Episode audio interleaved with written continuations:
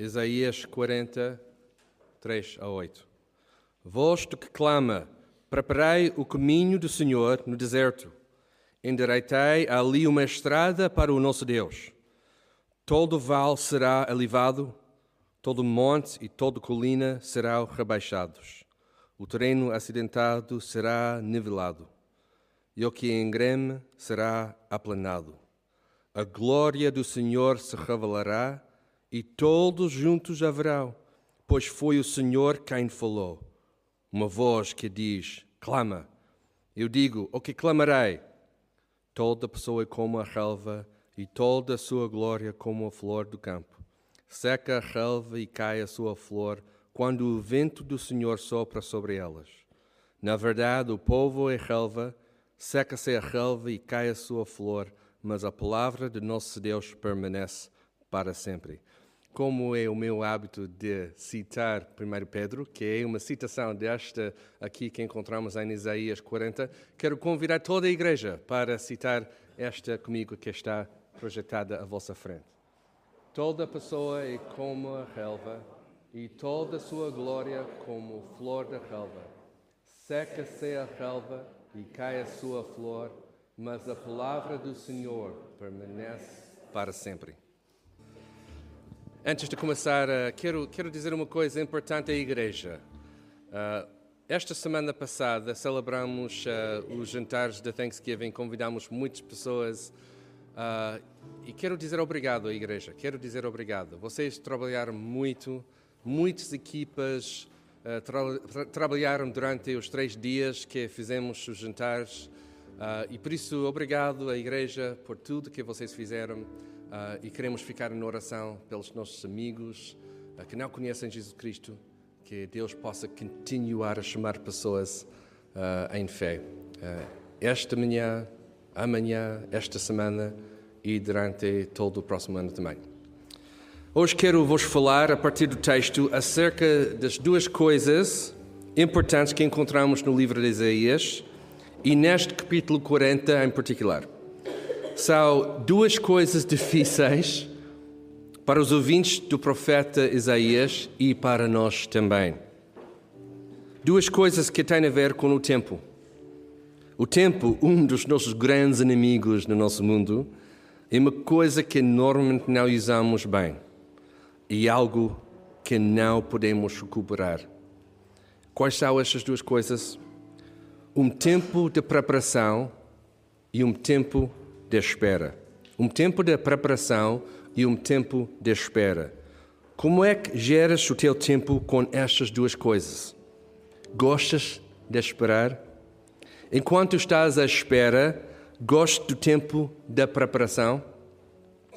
Ou nem por isso? Preferes, como eu, não esperar? Preferes, como eu, não ter a necessidade de fazer o difícil trabalho de preparação? com a Bíblia aberta, vamos ver o bom plano de Deus que também acolhe estas duas coisas. Um tempo de preparação durante um tempo de espera. Vamos orar, pedindo a Deus para iluminar a partir de Sua palavra as nossas mentes e os nossos corações. Vamos orar. Bom Pai, obrigado pela oportunidade de abrir a tua palavra mais uma vez esta manhã, este domingo do Advento. Ajude-nos a entender qual o alvo que a tua palavra tem para nós esta manhã, para que possamos crescer em sabedoria e discernimento. Pai, ajuda-me agora a pregar, usando as tuas palavras que encontramos aqui na tua palavra, para o nosso bem e para a tua glória. Em nome de Jesus. Amém. Isaías 40 ensina-nos muita coisa sobre o tempo, e em particular dois tempos: o tempo de espera e o tempo de preparação. Este sermão tem o título Esperar e Preparar. Esperar e preparar. Porque a palavra nos ensina a abraçar estes dois conceitos: esperar e preparar, preparar e esperar. Estamos preparados enquanto esperamos e esperamos enquanto estamos preparados. Temos rapidamente lembrar o contexto de Isaías 40. Este capítulo é bem interessante porque é uma promessa de Deus para estabelecer a sua paz, para consolar o seu povo e para iniciar um período de perdão de pecado, pecado que, naquele momento, ainda não tinha sido concretizada. Curiosamente, esta promessa é feita não no meio de circunstância boa, mas durante um período muito complicado da história de Israel. Isaías, como sabemos, é um profeta de Judá e antes e durante a primeira parte do exílio do povo. Já começou neste momento o exílio do reino do norte de Israel e vai acontecer o exílio e a destruição de Jerusalém. Sim, no livro encontramos aviso após aviso contra o pecado do povo, mas também, graças a Deus, encontramos promessas do Senhor para resgatar o seu povo. De facto, o livro de Isaías tem três partes. Os capítulos 1 a 39, que falam sobre a rebelião do povo, o pecado do povo. Os capítulos 40 a 55, que falam sobre o povo derrotado. E por isso a nossa secção, que inicia este capítulo 40, esta ideia de esperança. Esta ideia de esperança. E os capítulos 56 a 66, que falam sobre a nova aliança que Deus está a estabelecer. A nova aliança.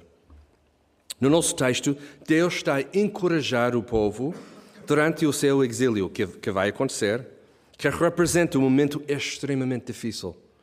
Um tempo de espera e um tempo de preparação para cumprir a promessa de Deus para resgatar e salvar o seu povo. Nesta segunda secção, o versículo-chave encontra-se no capítulo 40, versículo 5, dizendo que a glória do Senhor se manifestará. Esta revelação da glória de Deus é o tema central na segunda secção e do nosso texto hoje. Obviamente, o povo, ouvindo esta promessa, a promessa de Deus para salvar o povo, reagiu com incrédulo. Será possível? Como é que esta promessa vai acontecer dentro das nossas circunstâncias? Deus, tu sabes a nossa situação e nosso desespero. Neste momento de espera, nem podíamos imaginar como irás cumprir a sua promessa. Mas Deus sempre cumpre a sua promessa, mas não de acordo com o nosso tempo. Deus, de acordo com o seu plano, criou um tempo de espera e um tempo de preparação para revelar a sua glória. Curiosamente, falando pela humanidade, e quando a Teresa estava a corrigir o meu sermão, porque eu faço o sermão e depois, infelizmente, tenho de encontrar alguém para ajudar-me a corrigir o sermão também. Um, ela disse: Papá, podes falar pela humanidade? E eu disse: Sim, acho que sim, sim. Por isso, falando pela humanidade, posso dizer com certeza que nenhum de nós queria usar o tempo de espera ou a preparação para receber a glória de Deus. Nenhum de nós queria usar o tempo de espera ou um tempo de, de preparação para receber a glória de Deus. A nossa preferência seria uma ligação direta, uma ligação imediata, sem espera, sem o nosso, o nosso esforço para, de nossa parte. Mas como declara Deus no livro de Isaías, os meus planos não são os vossos planos. Os vossos caminhos não são os meus caminhos. Deus, na sua sabedoria divina, planeou um tempo de espera e de preparação para revelar a sua glória. Por isso, quando lemos este texto em 2022, lembramos-se a história de Israel, mas também do nosso Senhor Jesus, especialmente durante este tempo de Natal e este tempo de Advento. Celebramos a chegada do Senhor, do Salvador, a promessa cumprida e a nova aliança estabelecida através do sacrifício de Jesus na cruz. Foi precisamente este texto em Isaías que o João Batista citou quando ele estava a pregar no deserto, dizendo: Arrependei-vos porque é chegado o reino dos céus. Quando os escritores dos evangelhos Mateus, Marcos, Lucas e João queriam fazer o relatório da vida de Jesus, também incluíram esta parte de João e a sua mensagem. Por quê? Porque a promessa de Deus para consolar o seu povo, e encontramos isso no versículo 1, e para perdoar o seu pecado, encontramos isso no, no versículo 2, é cumprida porque porque o caminho do Senhor está finalmente preparado para o Rei Jesus. E encontramos esta profecia, esta promessa no versículo 3. Um breve olhar do texto diz cinco coisas. Cinco coisas. Se estás a tomar nota, cinco coisas que tenho a partir deste texto. Número um, temos de esperar por Deus. Temos de esperar por Deus. Todo o capítulo 40, e neste sentido todo o Velho Testamento, fala sobre a importância de esperar por Deus. O caminho tem que ser preparado, versículo 3. Todo vale será exaltado, e todo monte e todo horteiro serão abatidos, versículo 4. As imagens aqui são fortes e representam uma autoestrada preparada para a entrada do Rei à cidade de Jerusalém. Mas temos de lembrar o contexto do povo: exílio, dificuldade, momentos de incerteza, sofrimento, sem esperança. A promessa de Deus vai ser cumprida, mas o povo tem de esperar por Deus. É sempre a iniciativa de Deus que faz algo acontecer e temos de esperar por Ele. Número dois. Este vai ser interessante porque todos os pontos vão encaixar. Todos os pontos vão, vão encaixar por causa da palavra de Deus. Número dois. Deus prepara-nos durante o tempo de espera. Por isso, nós temos de esperar por Deus e agora temos. Deus prepara-nos durante o tempo de espera. Todo o livro de Isaías aponta para este tempo de preparação.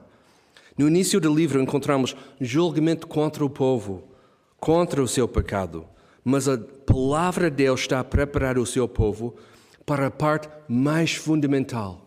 Qual é a parte mais fundamental neste tempo de espera, neste tempo de preparação? A revelação da glória de Deus. Não existe nenhum momento que não é para a preparação, porque Deus não desperdiça nenhum momento de espera. Deus não desperdiça nenhum momento de espera. Eu sei aqui que nós temos muitas pessoas com muitas coisas que estão a acontecer nas suas vidas. Eu sei algumas circunstâncias aqui, porque obviamente como pastores sabemos mais uh, sobre as circunstâncias das pessoas, mas provavelmente aqui alguém está a perguntar: mas Deus não sabe o que eu estou a sentir, o que eu estou a liderar na minha vida. Mas deixe-me dizer mais uma vez: Deus não desperdiça nenhum momento de espera. Sim, temos momentos de espera, mas Deus está em controle. Este conceito pode ser muito interessante para explorar na quinta-feira, não acham? Podemos explorar isso na quinta-feira, de pensar sobre este tempo de espera e a importância que Deus tem durante este tempo de espera. Por isso, se alguém tem uma pergunta, pode enviar uh, para nós e podemos falar sobre isso quinta-feira. Porque esta aplicação é tão importante para nós, tal como foi para o povo de Israel. Deus prepara-nos durante o tempo de espera e a sua preparação é sempre boa. A sua preparação é sempre boa, mesmo quando não gostamos dela. O povo de Israel não gostou, gostou nada destes tempos de espera e de preparação, mas foram necessários para preparar o caminho do Senhor Jesus e ainda são necessários hoje em dia enquanto seguimos Jesus. Número 3. Este é tão bom porque encaixa tão bem com, com o texto.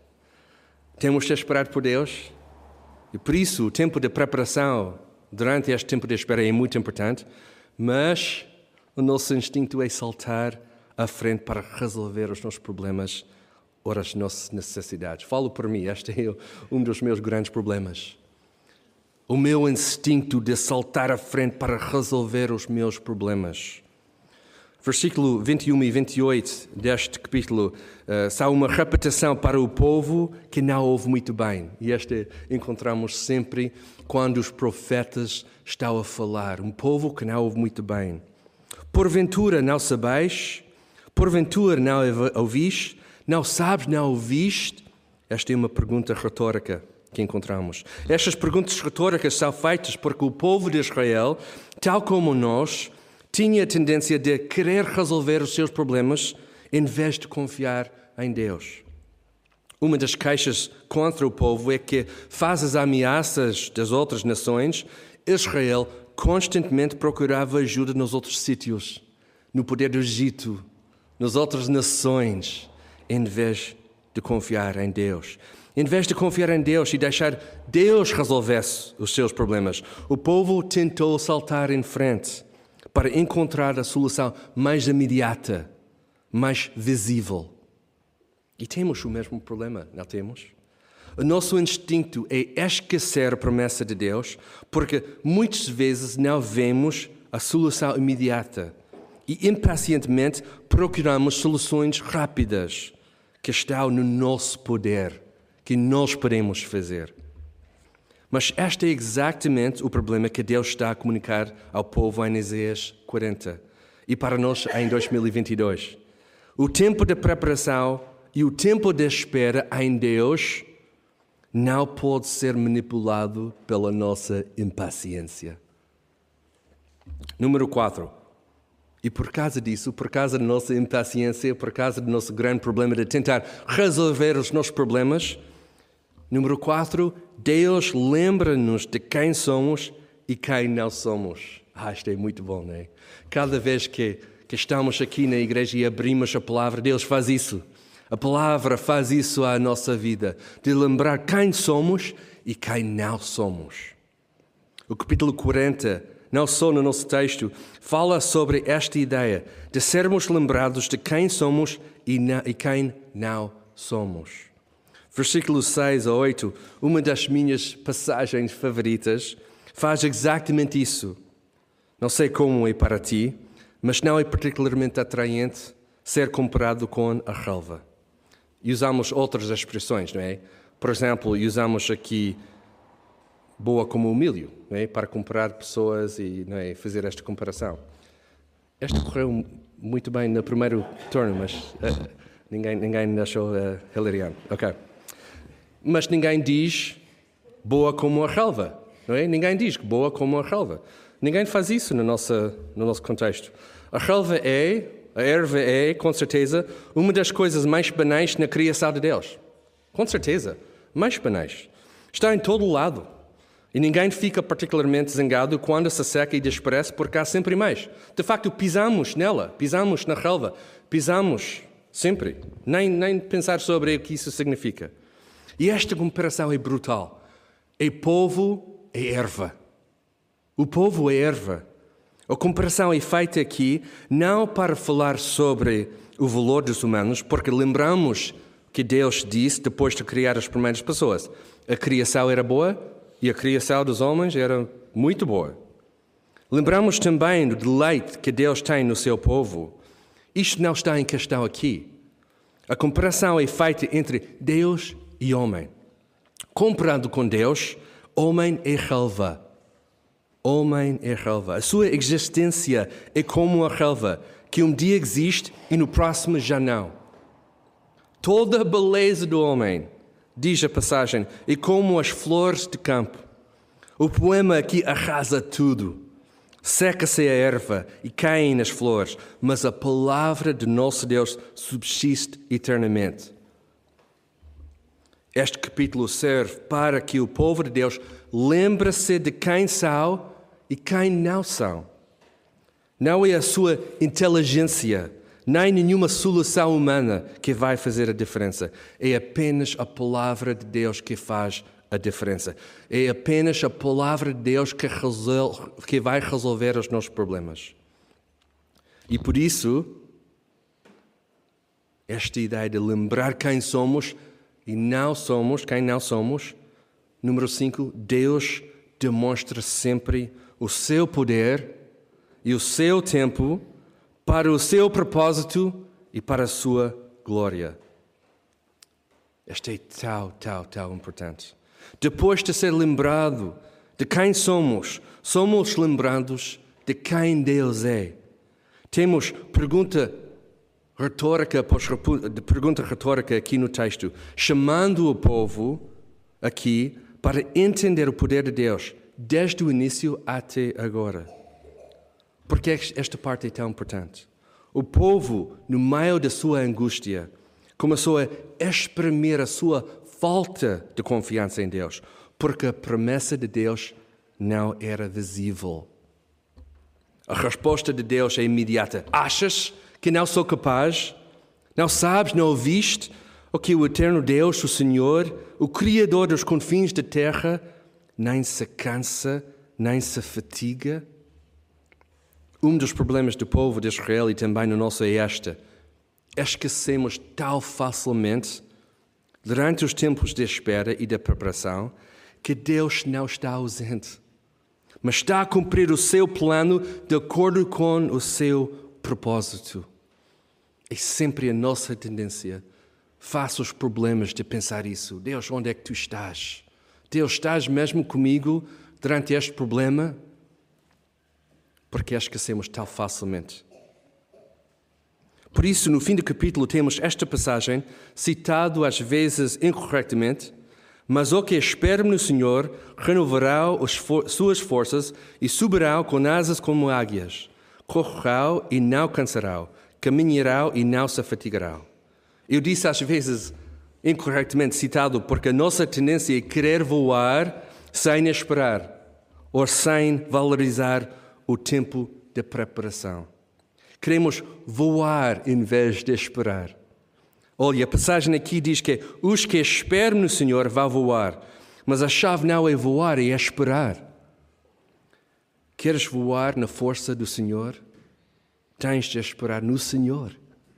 É a única maneira de levantar voo. O que diz o capítulo 40? O momento de espera é importante porque Deus preparou o seu povo para revelar sua glória. O capítulo 40 é um ensaio dos acontecimentos de Jesus Cristo que foram cumpridos em Jesus Cristo, quando Ele, o Verbo eterno, se fez carne e habitou entre nós.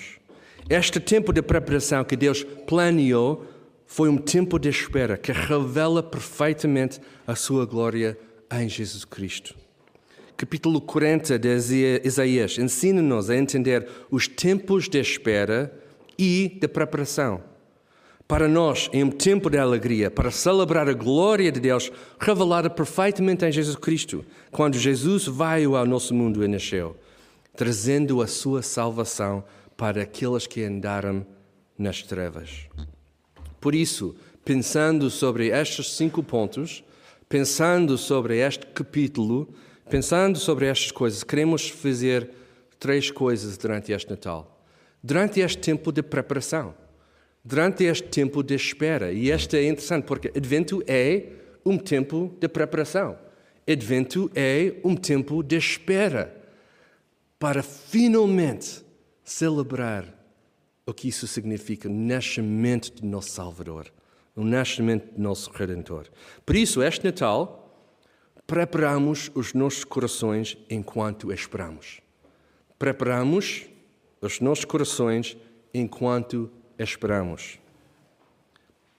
Porque a antecipação da celebração da maior esperança que a humanidade já experienciou vai acontecer. Obviamente já aconteceu, mas esta é a celebração da maior esperança que já tivemos neste mundo. E por isso temos de preparar nosso coração, de lembrar isso, de celebrar isso, de ansiar para esta que vamos celebrar. Também esperamos pela resposta de Deus no meio das circunstâncias difíceis que vivemos, lembrando que a promessa de Deus já foi cumprida em Jesus. E deixe-me dizer mais uma vez: não, não, sei exatamente quais são as circunstâncias uh, de todas as pessoas desta igreja, sei algumas, mas esta é tão importante. Esperamos pela resposta de Deus no meio das nossas circunstâncias. Esta é crucial, esta é tão importante. Por isso, podemos confiar no plano de Deus, mesmo quando nada corre bem. Esperamos também pela sua justiça, a justiça de Deus. Sabemos que o reino está aqui, mas não está completamente realizado. Tal como o povo de Israel, temos de esperar no Senhor, porque o seu plano ainda está em desenvolvimento, ainda está a acontecer na nossa vida, na vida da nossa igreja. Como Romanos 8 diz, toda a criação geme e agoniza até agora, como se sofresse dores de parto. E não somente ela, mas também nós, que temos os primeiros frutos do Espírito. Também gememos em nosso íntimo, aguardando ansiosamente a nossa adoção, a redenção do nosso corpo. Uma parte difícil do tempo de espera é exatamente isso. Sabendo que a promessa de Deus foi perfeitamente realizada em Jesus Cristo e, ao mesmo tempo, o reino ainda não foi completamente revelado como a promessa promete.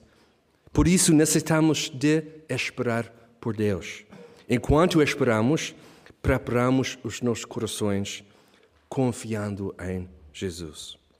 A segunda coisa que queremos fazer este Natal esperamos ativamente em preparação. Esperamos ativamente em preparação. O tempo de espera não significa um tempo de inatividade. O tempo de espera não significa um tempo de inatividade.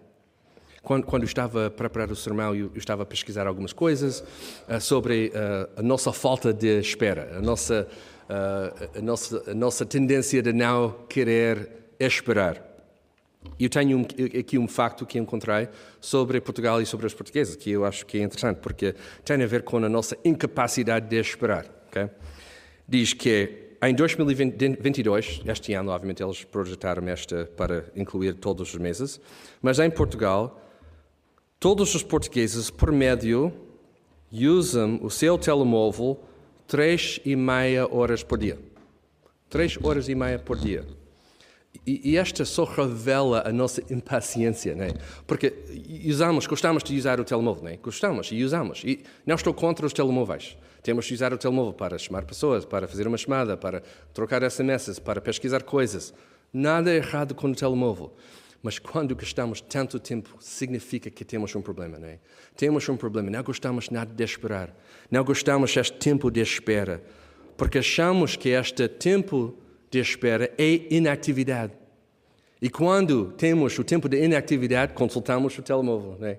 Sempre. Quando acordamos, consultamos o nosso telemóvel. Quando estamos a esperar, consultamos o nosso telemóvel, não é? Em vez de, e deixe-me dizer mais uma vez, não está nada errado com o telemóvel, temos de usar o nosso telemóvel.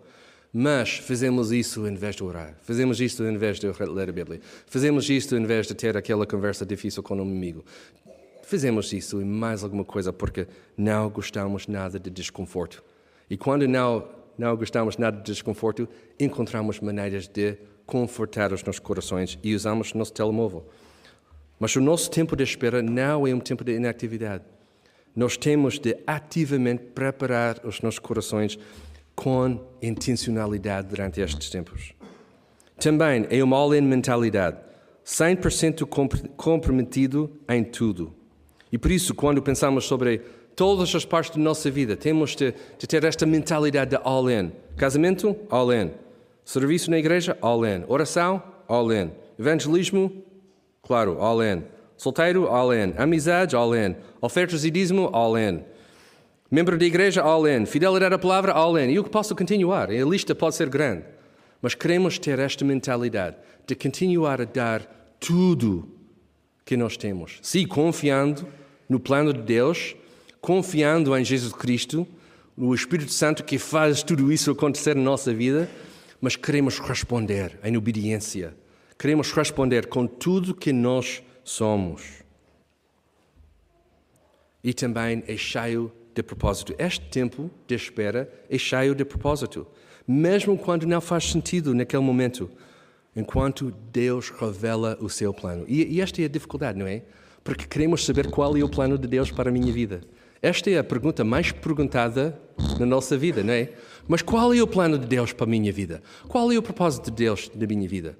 Mas interessantemente, não gostamos nada do tempo de espera, nem no tempo de preparação, para deixar Deus revelar o seu plano na nossa vida. Porque somos impacientes. Somos impacientes. Mas quando abraçamos o tempo de espera e o tempo de preparação, de acordo com a palavra de Deus, é cheio, é cheio de propósito. Porque aí encontramos o plano perfeito de Deus para a nossa vida. Mesmo quando não entendemos, quando não, mesmo quando não sabemos qual é o próximo passo, mas em confiança também colocamos nossa fé em Jesus nestes momentos.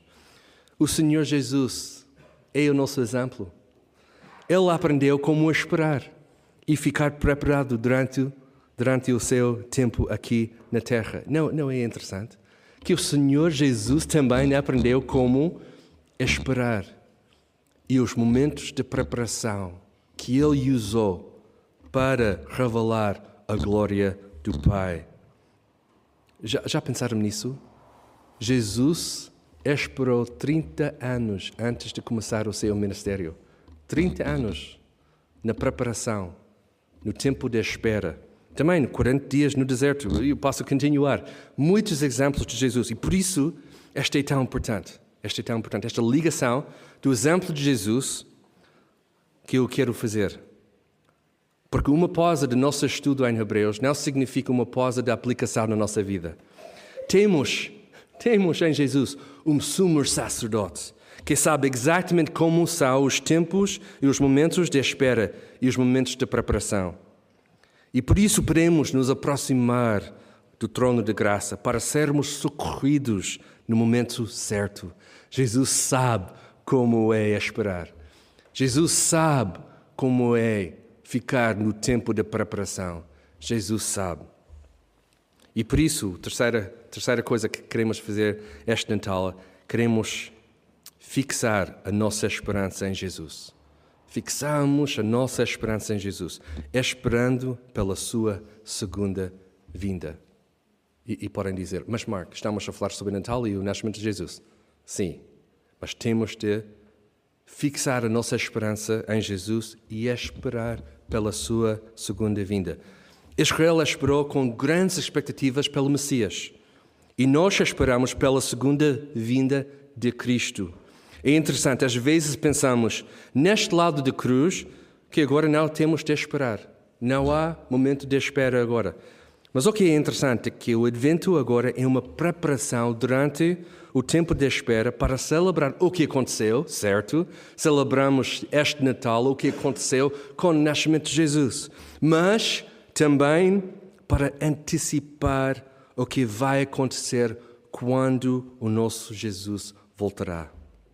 Não queremos cometer os mesmos erros que Israel cometeu enquanto elas esperavam. Eles confiaram em outros deuses. Eles procuraram soluções imediatas. Eles ficaram cansados de esperar e tentaram fazer coisas à sua maneira. Infelizmente, não somos diferentes em 2022 porque fazemos as mesmas coisas. Tal facilmente criamos ídolos e colocamos ídolos no lugar de Deus na nossa vida. Tal facilmente procuramos soluções imediatas e fáceis.